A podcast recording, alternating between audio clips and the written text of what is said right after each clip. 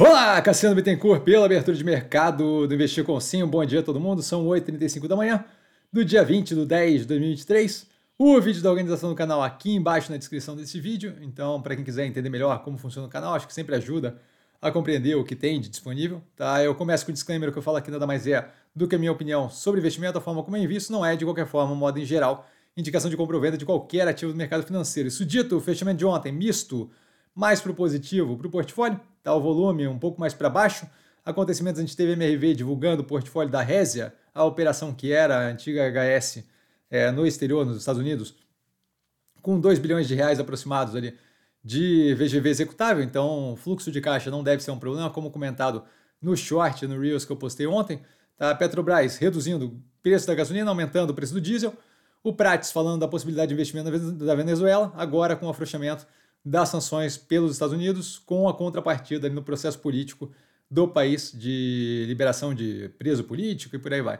Tá? O que deve liberar a questão da Venezuela é a oferta de petróleo no mercado, justamente arrefecendo a pressão inflacionária no que tange o preço do petróleo. Magazine Luiza iniciando negociação de cripto através do, do aplicativo, tá? isso em parceria com o mercado Bitcoin. É, como dito no shorts, não vejo como algo que afete efetivamente de forma relevante a operação, então mais eles brincando, tentando monetizar a base é, com coisas fora do escopo. Né? A Gol e a Aerolíneas Argentinas estudando parceria, a Pague Menos, rede de farmácia, lançando plano de celular, novamente nessa linha aí da Magazine Luiza, né? mais uma tentativa de monetizar a base de cliente fora do escopo de operação. Tá aí a seca do Nordeste causando antecipação de férias de várias operações da Zona Franca de Manaus, governo já atuando com antecipação de emendas. Tá? Justamente a parte mais relevante ali, economicamente falando, deve ser a dragagem, tá? que possibilita o retorno à normalidade de recebimento de insumos e saída de produtos.